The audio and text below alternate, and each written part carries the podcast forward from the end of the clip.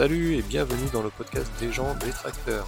Nous irons à la rencontre des personnes qui font le machinisme agricole d'aujourd'hui, qu'on ne voit jamais. Moi c'est Johan Fon et je vous guiderai tout au long de cet épisode. Salut Jean-Noël, merci de me rejoindre en visio pour faire Salut, Johan. le, le podcast en visio. C'est la première version de mon podcast en visio que je fais. Donc merci de faire le cobaye. Alors, dis-moi qui tu es, ton nom, ton prénom? Chaussée Jean-Noël. C'est quoi ton, ton job en ce moment? Ouais, en ce moment, je travaille chez AZ Performance depuis euh, 17 ans maintenant. D'accord. Euh, donc avant, avant j'ai fait un BTS euh, à Saint-Hilaire du Harquay et ensuite je suis parti 7 mois en Angleterre euh, chez un- une entreprise de travaux agricoles et maintenant je faisais un peu les deux chauffeurs et techniciens et ensuite j'ai travaillé 10 ans pour une compagnie de recherche de pétrole à, à travers le monde dans les pays arabes, en Asie et puis, Waouh, euh, excellent. donc, euh, Donc c'est en quelle année que tu as commencé chez AZ du coup? j'ai dû commencer en 2017. D'accord. Ok, Donc, super. euh, ouais, Alors, 10 ans. tu peux nous expliquer ce que c'est un peu AZ A à Z, bon bah nous nos clients c'est les bah, les constructeurs concessionnaires quoi. Donc on fait tout ce qui est formation technique. euh, donc on anime des formations chez nos clients et aussi chez nous à Saumur. On fait de la documentation technique aussi et du SAV et puis euh, on répond à des demandes quand ils ont euh, bah, des problématiques en fait où ils n'ont pas de solution. D'accord. Toi, tu as un rôle spécifique dans l'équipe? Je fais euh, 80% de formation et puis le reste en SAV quoi. D'accord. Formation technique, c'est ça? Formation technique ouais, aussi bien en tracteur qu'en télescopique qu'en outil diagnostic. Ah oui, t'as pas forcément de sujet de prédilection, tu touches à tout. Ah Ouais, on touche à tout, ouais. D'accord, de- super. De, pas être monotone, quoi. C'est vrai qu'on voit pas les semaines passer parce qu'il y a jamais une semaine qui est pareille. Ok, et pourquoi alors? Juste avant, t'étais sur des... Non, recherche de pétrole, c'est ça? Explique-moi un peu ce que... en quoi ça consiste, ça c'est super Alors, ouais, alors, en fait, c'était de la recherche sismique, donc on faisait une échographie du sous-sol, en fait, euh, à travers le monde. Et en fait, c'est ça qui leur permet après de voir ce qui reste en ressources ou pour les nouveaux forages euh, à venir. D'accord. Tu m'as dit t'avais fait un BTS quoi à Saint-Hilaire? Un BTS euh, mécanique travaux publics. D'accord, mécanique travaux publics. Et t'as fait autre chose après le BTS Non, après, je me suis arrêté là. Je suis parti sept mois en Angleterre et puis après, j'ai commencé pour ça. Alors comment, après avoir fait un, BTS travaux publics, on arrive sur de la recherche pétrolière Ça a un lien quand même ou... Bah, en fait, ils avaient envoyé une annonce au lycée parce qu'ils recherchaient des techniciens. Et puis, j'ai un copain qui avait vu l'annonce et il était un peu plus baroudeur au départ. Et donc, quand il est revenu, je lui ai demandé comment ça s'était passé. Et vu qu'il avait été en Afrique du Sud, euh, donc il m'a montré les photos des girafes, des éléphants, tout ça. Donc, je lui ai dit, ouais, ça peut être pas mal euh, à aller voir. D'accord. Et du coup, juste après ton BTS, t'as fait combien de temps en Angleterre? 7 mois? Sept mois, ouais. D'accord. Donc c'est là où t'as appris à parler anglais? Euh, ouais, ouais, c'est ça, ouais, on va dire. ouais. D'accord. Et là-bas, tu faisais? Je faisais du tracteur. On a fait tout ce qui était ensilage, épandage de fumier. Et puis voilà, un peu de. D'accord. C'était entreprise de travaux agricoles, quoi. C'est ça, ouais. Une grosse, grosse ETA. Et alors, t'as voyagé et où dans le monde euh, grâce à ce job aussi euh, sur tes recherches euh, pétrolières? l'Oman. Après, j'ai dû faire euh, euh, Cuba, la Tunisie, l'Arabie Saoudite, la Papouasie, le Qatar et Abu Dhabi. Et l'Inde. D'accord, super. Et alors, t'en as pensé quoi de cette expérience? Ouais, bah, une bonne expérience, mais après, c'est vrai que le, le temps passe vite, quoi. Quand on est parti à voyager comme ça. Tu habitais toujours en France ou, ou pas du tout? Ah oui, si, si, si. Maintenant, bon, bah, avec toutes mes formations, j'ai un gros planning de formation en ce moment, donc je suis pas mal basé en France, mais euh, ça nous arrive aussi, ouais, à Z, c'est aussi international, donc on va aussi en Afrique, un peu partout, quoi. D'accord, alors du coup, qu'est-ce qui t'a fait arriver dans le monde du machinisme agricole avec AZ alors? C'est une histoire de copains à la base, quoi. On était euh, des potes de promo, et puis euh, Julien qui a monté l'entreprise, et puis nous a fédérés, entre guillemets. D'accord, donc c'est Julien Houdaillé qui t'a un peu embauché en 2017, c'est ça? C'est ça, ouais. Ouais. D'accord. Moi, j'avais envie de faire autre chose, mais bon, c'est vrai que quand on n'a pas pratiqué notre métier depuis des années, quoi, dix ans, euh, j'étais plus dans le domaine, donc c'est vrai que les entretiens que je passais, ils avaient du mal à se dire que bah, j'avais un profil qui était bah, cohérent avec ce que je pouvais faire, quoi, entre guillemets. J'ai pas exercé mon métier pendant dix ans, quoi, mais j'ai fait autre chose. D'accord, ok. Donc c'est Julien qui t'a donné ta chance ou c'est pas c'est le hasard qui a fait les choses? Non, bon, on était tout le temps en contact avec Julien, donc euh, et Julien, ouais, voilà, il voulait euh, développer un peu plus l'Afrique, donc c'est pour ça que vu que j'avais toujours envie de voyager, mais un peu moins longtemps, on va dire, parce que quand je partais à l'étranger, c'était 6 à 8 semaines. Donc Ah après, on avait les vacances, mais euh, c'était des, c'était pas des petits séjours. Ah donc t'es arrivé pour euh, la mission spécifique au départ de AZ, c'est pour développer l'Afrique alors? C'est ça, ouais. On est parti faire du SAV, donc on fait quand même pas mal de SAV et puis de formation en Afrique, euh, en Afrique ou dans tous les pays, quoi. et du SAV, quoi. D'accord, ok. Et alors t'as réussi ta mission pour l'instant pour développer votre présence en Afrique ou? Oui, bon après l'Afrique c'est un peu compliqué quoi, mais euh, on a toujours du travail. Moi j'y vais un peu moins parce que j'ai envie de rester un petit peu plus en France, mais on a des jeunes aussi qui vont toujours hein, là-bas. D'accord, super. Pourquoi tu as choisi ce métier-là d'ailleurs? La technique, quoi, j'ai euh, mon père était bricoleur, donc on faisait souvent de la mécanique euh, à la maison, quoi. Puis dans le milieu agricole avec mes cousins, enfin mes deux grands-parents étaient agriculteurs, donc mes oncles étaient agriculteurs, donc bon j'étais toujours dans ce milieu-là un petit peu, quoi. C'est l'intérêt de la machine agricole, quoi, qui t'a fait venir. Oui, voilà, machine agricole ou travaux publics. Chez AZ, on fait aussi bien de l'agricole que du, hmm. que du TP, quoi. Et ça ressemble à quoi, du coup, une semaine type? On en a un peu parlé, mais il y a vraiment, tu changes toutes les semaines d'emploi du temps ou... De constructeurs, euh, d'endroits, de collègues, donc c'est pour ça que les journées sont, les semaines en fait sont pas monotones. Quoi. Donc c'est des fois c'est intense, c'est pas quelque chose qui rentre, rentre pas dans la routine. D'accord. Est-ce que c'est ça qui te plaît de changer tout le temps? Ou pas du tout? Oui, c'est ça qui me plaît, ouais. De faire toujours la même chose, ça serait sûrement en rengaine, quoi. Ça fait, euh, du coup, c'est le dixième épisode que j'enregistre. À chaque fois, les gens, ils me disent dans le machisme agricole qu'ils adorent parce qu'ils changent régulièrement d'emploi du temps. Et pourtant, il y a des gens, ça pourrait leur faire peur. Ça, il y a des gens, ils aiment bien faire leur, leur petit truc euh, toujours pareil. Là, c'est vraiment l'opposé. Vous changez même de limite de sujet et de machine chaque semaine.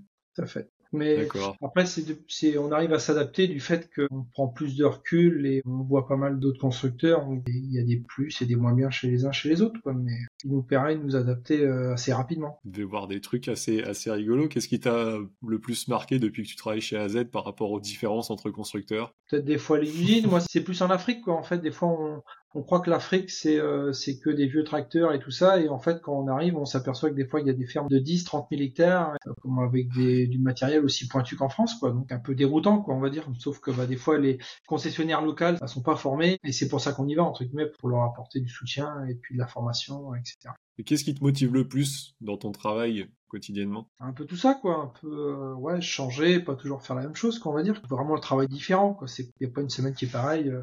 Si je ferais de la formation chez un constructeur à faire tout le temps les mêmes produits pendant un moment, je pense que ce serait un peu embêtant. Bon, des fois, on fait des tâches qui sont peut-être pas fun, mais on sait que ça va pas durer, donc euh, c'est ça qui fait son charme, on va dire. C'est quoi ton meilleur souvenir professionnel à date? Tu peux en avoir plusieurs. Dans toute ma carrière, ouais, c'est. Euh, Un truc qui t'a marqué, tu vois, une histoire que tu as envie de partager où tu dis ah oui ça je me souviens toujours. il y en a plusieurs. Hein. C'est vrai qu'une fois j'étais à Cuba, euh, je rencontre quelqu'un et en fait euh, on s'était croisé lors d'une soirée en France quoi. le, monde est, le monde est petit quoi des fois quoi.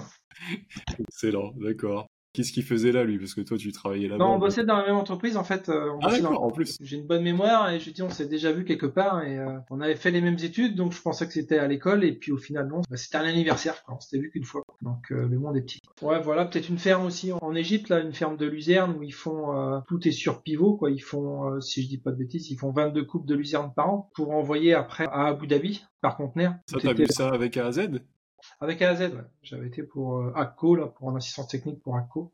Ah, j'imagine que là, il doit y avoir du matériel qui tourne régulièrement, parce que 22 coupes de luzerne, ça doit user. Euh, ouais, ça doit... Voilà, dans du sable en plus. Et puis, bah, voilà, après les presses, tout était euh, high-tech, on va dire. Il y avait tout le système de tracking et tout ça, de, des bots et tout ça. Donc, non, non, intéressant. Wow, super. Sympa, ça. Et à l'inverse, quel est ton pire souvenir professionnel? Un truc aussi qui t'a vraiment marqué oh, Il n'y a pas beaucoup de pire. Après, ça fait des histoires à raconter et puis non, ça ne choque plus quoi. Au départ, il y a des choses qui me choquaient, mais maintenant rien, ne choque. Non, c'est vrai que bon, l'Afrique c'est un peu compliqué parce que les les gens arrivent, ils achètent des machines euh, dernier cri alors qu'il n'y a pas eu l'étape de, la partie mécanisation et automatisme. Ils ont le dernier cri alors qu'ils sortent d'un tracteur qui a 50 ans chez nous. Là, ils montent sur le dernier quoi. Donc c'est il y a une grosse marche, on va dire. Et en quoi c'est un, pire souvenir ça? Parce que ça nécessite beaucoup de bah, ou... Oui, bah après c'est euh, bah, tout ce qui est formation, tout, je veux dire il y a beaucoup de cas, et des fois ça reste pas mal en panne parce que c'est en panne et pour une bricole quoi, mais personne ne s'est dépanné quoi en fait, un petit peu le problème quoi. C'est comme si tu formais des gens euh, qui ont conduit tout petit tracteur ultra basique avec euh, des, vitesses au milieu sur un, tracteur moderne qui a moins de 5 ans. 145, ils passent à 145 à une dernière boîte Vario, donc c'est vrai que pour eux, ah il y a un gros gap, quoi, on va dire, quoi, même pour les techniciens.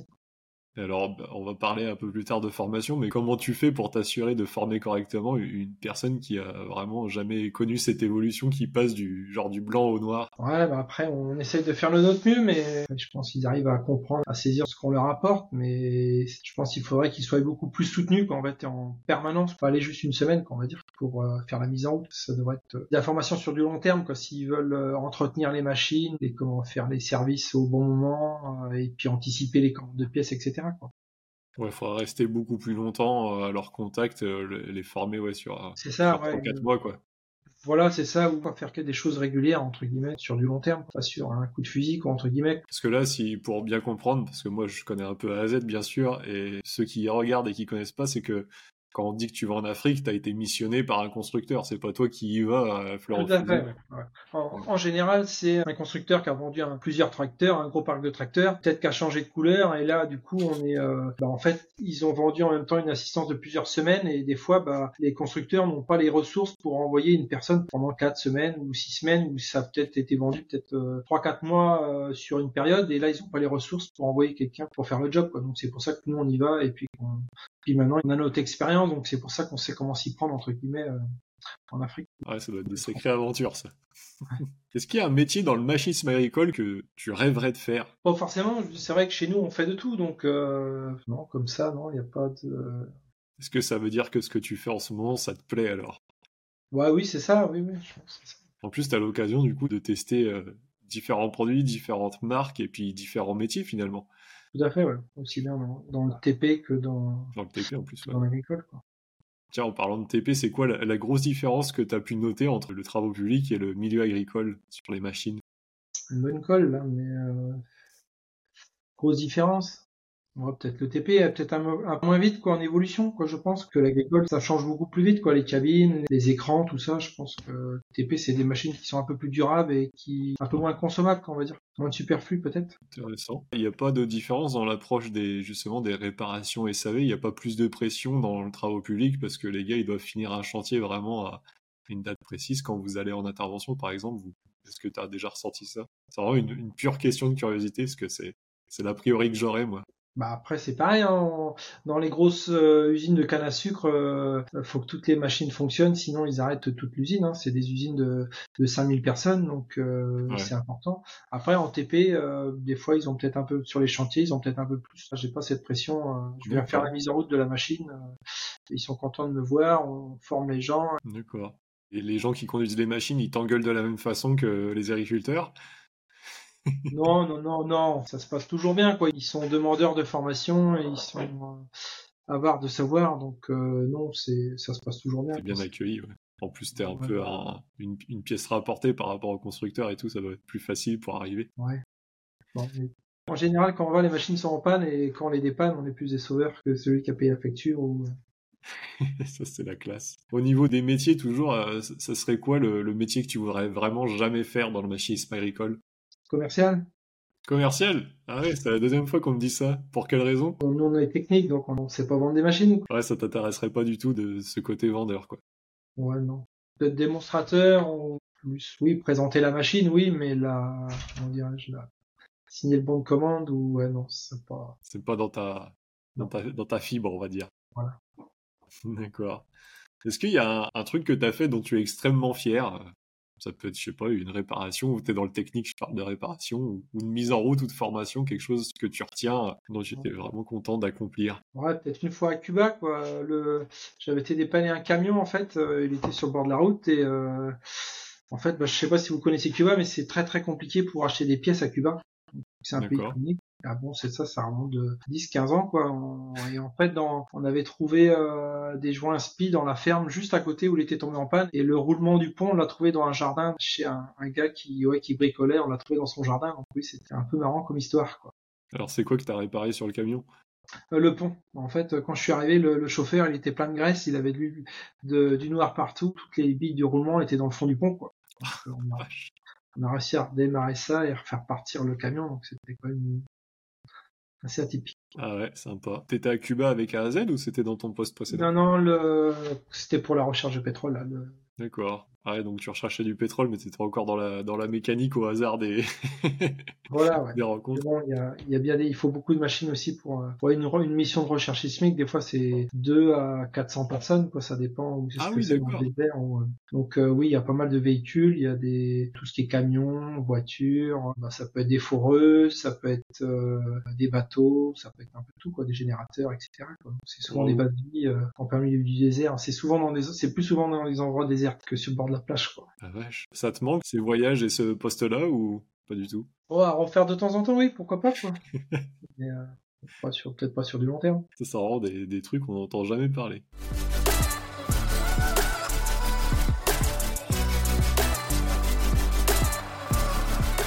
Est-ce que tu as un mentor, un ou une mentor ou une personne qui t'a enseigné euh, plein de choses pour en arriver là où tu en es Des mentors, euh, oui, c'est plus les anciens quand on a commencé à voyager qui nous racontaient leurs histoires qui étaient encore, on va dire, euh, pires que les nôtres, quoi, parce que quand ils ont commencé, il n'y avait pas d'internet, il n'y avait pas de téléphone. Pas qu'on envoyait un email, euh, il partait que quand il démarrait la boxe, donc c'était deux fois par jour. Aujourd'hui, maintenant, mais c'était beaucoup plus convivial parce que les gens le soir, ils se retrouvaient autour d'une bière et que bah maintenant, et c'est des visios, il y a tout et en fait, on, on connaît pas les gens. quoi. C'est Les qui alors ton- tu parlais d'un ancien, t'as une personne Ouais, c'est particulier tous c'est les anciens qui nous racontaient leurs histoires hein, quand on était euh, à l'étranger. T'as pas personne en particulier que tu voudrais nommer?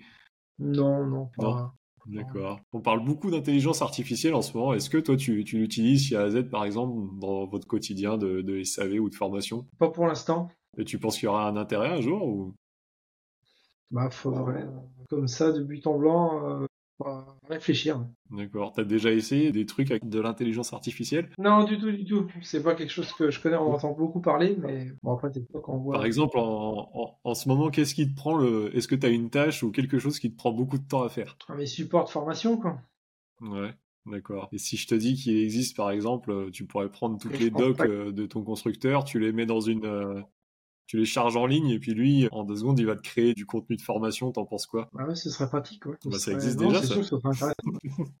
Ça existe justement. Ça, la semaine dernière, j'ai trouvé un site internet sur lequel tu peux charger toutes tes docs, des vidéos, peu importe. Il les digère, et puis après, tu peux lui poser des questions ou lui faire faire euh, un résumé de certaines parties de ta doc. Là, si tu fais des formations euh, techniques sur du tracteur, tu pourrais dire que sur ton tracteur euh, modèle 22, je sais pas quoi, euh, quelle est la pression des injecteurs, et lui, il va te les trouver. Oui, là, c'est différent. Ah ouais. Formidable. Non, non, mais peut- Peut-être pas pour nous, mais en fait, là, je vois encore cette semaine, j'avais encore des gens qui travaillent sur beaucoup de marques différentes, qui vont Mhm. pas mal d'équipements, et en fait, bah, ils connaissent pas tous les outils à fond, et bah, des fois, pour des gens qui vont sur une machine qu'ils connaissent pas, c'est sûr qu'avoir de l'intelligence artificielle pour aller chercher les infos, comme tu dis, ou, euh, ou peut-être expliquer comment fonctionne un, un outil de diag, ou euh, aller chercher la doc, oui, ça, ça peut être important.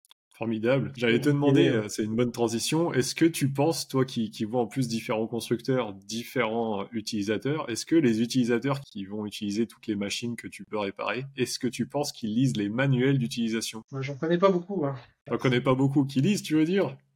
Ouais, qu'il est lise. J'en connais un chauffeur, un ami à moi, là, qui est capable de lire tout le manuel avant de, mais il y en a pas beaucoup, ouais. Il n'y en a pas beaucoup, d'accord. Est-ce que tu penses que ça pose des problèmes aux concessionnaires, constructeurs, ou même au- à l'utilisateur d'ailleurs le lire, faut avoir le temps de le lire, quoi. Après, de savoir euh, l'ouvrir, euh, regarder dans le menu et puis trouver son info, euh, c'en est une autre, quoi. Le jour où on en mettait, quoi. Pourquoi c'est pas lu à ton avis? Bon, bah, c'est du temps, quoi. Quand on voit le pavé, euh, s'il y avait un condensé ou des tutos sur euh, certaines choses, je pense que regarder deux trois vidéos au café, ce serait plus intéressant que de lire un bouquin euh, sur la table de nuit. Ah, j'a- J'allais te demander justement qu'est-ce que tu penses qu'on pourrait faire pour remédier à ça? Toi, tu as parlé tout de suite de vidéos. Oui, c'est ça, des petites vidéos interactives euh, où on pourrait avoir, euh, par exemple, sur la machine un, un QR code, on scanne avec son téléphone et puis euh, on a accès à des vidéos entre guillemets pour utiliser la machine ou peut-être les problèmes du moment ou des des aides ou des choses comme ça. oui. D'accord. C'est magnifique, c'est ce que je fais. Et du coup, le truc, c'est que je revoyais il y a pas longtemps un épisode que j'ai enregistré il y, a, quelques semaines. La personne, elle me disait, bon, c'est sûr que les vidéos, ça serait pas mal, mais il faudrait encore que les gens, ils aillent scanner le QR code. Est-ce que tu penses que même si tu avais des vidéos, un QR code, est-ce que tu crois que les gens, ils feraient l'effort d'aller scanner le QR code plutôt que de passer un coup de téléphone? Ils peuvent passer le coup de téléphone, faut lui dire le- tourne ta tête, t'as un QR code et puis tu t'en sers quoi. Il y a des gens qui ont bossé, qui ont dépensé de l'argent pour ces choses-là, donc vous verrez une fois que vous aurez pris le pli, euh, c'est un peu comme tout quoi. On fait des outils de diag de plus en plus euh, euh, performants. Bon après il faut savoir s'en servir. Du coup, toi qui vois plusieurs constructeurs ou même concessionnaires, est-ce que tu as déjà vu ce genre de solution vidéo, euh, même pas forcément d'avoir des QR codes, mais t'en as déjà vu qui font du tuto comme ça? J'ai entendu parler, après j'ai pas vu en vrai. D'accord, ouais, t'as pas expérimenté. Ok, très bien. Pour certaines machines vraiment spécifiques, une banneuse par exemple, quand on redémarre euh, à un an ou on s'en sert deux mois de l'année, euh, de se remettre ou un semoir, de se dire tiens comment ça fonctionne déjà là? Et tiens, souvent, je parle des vidéos marketing. On voit pratiquement tous les constructeurs, ils vont te faire des vidéos magnifiques de leurs produits, tu sais, pour les avec des gros tracteurs, des grosses pelleteuses. Malheureusement, la plupart du temps, les clients, ils, ils auront moins de ça dans leur cours. Qu'est-ce que tu... Et on voit, à vice versa, on voit très peu de vidéos tuto justement sur montrer l'intérêt des machines, comment on les utilise, comment on les répare. Est-ce que tu penses que les constructeurs, il ferait mieux de changer, euh, on va dire, de stratégie plutôt que faire du marketing qui est très peu utilisé, livrer des vidéos qui donnent de la valeur comme ça euh, en mode vidéo tutoriel? Tu penses de ça? Bah, Au départ, faut déjà vendre la machine avant de faire des tutos pour, euh, s'en servir, mais je pense que les tutos, tout ça, peut être développé pour le technique, ce sera un outil plus tard, quoi, c'est sûr. Quoi. Pas dire qu'il faut en faire. Marketing, il en faut. Hein. Plus on voit de vidéos, plus on est matraqué par la marque. Et si on n'en voit pas, on n'y pense pas. Quoi. On voit pas qu'il y a des nouveautés. Quoi. Mais est-ce qu'une vidéo où, par exemple, tu vois que sur tel tracteur, c'est super facile de remplacer l'huile, par exemple, euh, c'est super pratique, alors que sur un autre, t'en as aucune idée. Est-ce que tu penses pas qu'en regardant justement des vidéos qui, te montrent euh, vraiment la vraie vie de la machine, ça changerait quelque chose? Tout à fait, ouais, par des vrais techniciens qui sont capables de, bah, de vanter la machine et puis de montrer en réel, euh, oui, pourquoi pas. Est-ce que tu sais ce que c'est que les e-learning? Oui, oui, parce qu'on en fait. Euh, les stagiaires en font souvent pas mal avant de venir me voir. Ah ah, du coup, t'en as entendu parler, pas dire du côté expérience technicien. Qu'est-ce qu'ils en disent de ça? Tout dépend comment le technicien est ouvert à la chose, quoi. Je pense que nous, en tant que formateurs, quand on sort une formation produit, eux peuvent avoir euh, besoin de certaines formations, bah, comme la prise en main, comme on voulait dire, une petite prise en main, euh, un petit stage, une présentation, comme tu as dit, comment changer l'huile, tout ça. Bah oui, ça, ce sera intéressant, des petites vidéos ou de limite faire un stage avant d'aller toucher une machine. Bah oui, ça c'est intéressant. Et maintenant, de toute façon, ça fait vraiment partie des prérequis. Euh, les e-learning, c'est le niveau 1, et après, première formation, c'est le niveau 2, quoi, en, technique. Quand tu reçois les techniciens, le mot que tu entends le plus quand ça parle de e-learning, c'est quoi? Tu parleras qu'en présence de ton avocat.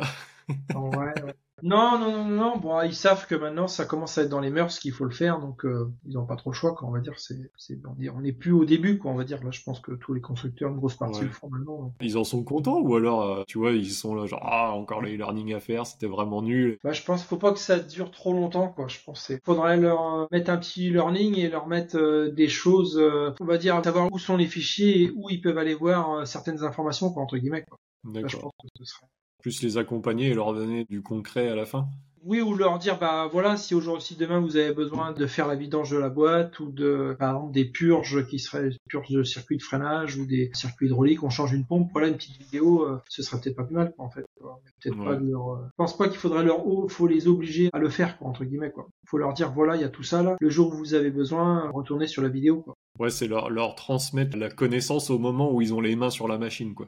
Voilà, c'est ça. Et je suis pas sûr. Je pense que pour eux, c'est e-learning, ça doit être un stage. On doit être assis, on doit le faire. Mm il faudrait plus que voilà ils ont accès à des vidéos sur toutes les machines. Euh, comme tu dis, les formations, euh, ils reçoivent une notification, tiens, nouvelle vidéo sur un problème technique aujourd'hui expliqué par quelqu'un qui est technique et qui montre un peu, euh, voilà, la pièce elle a été abîmée à cause de ceci, de cela, une mauvaise huile, etc.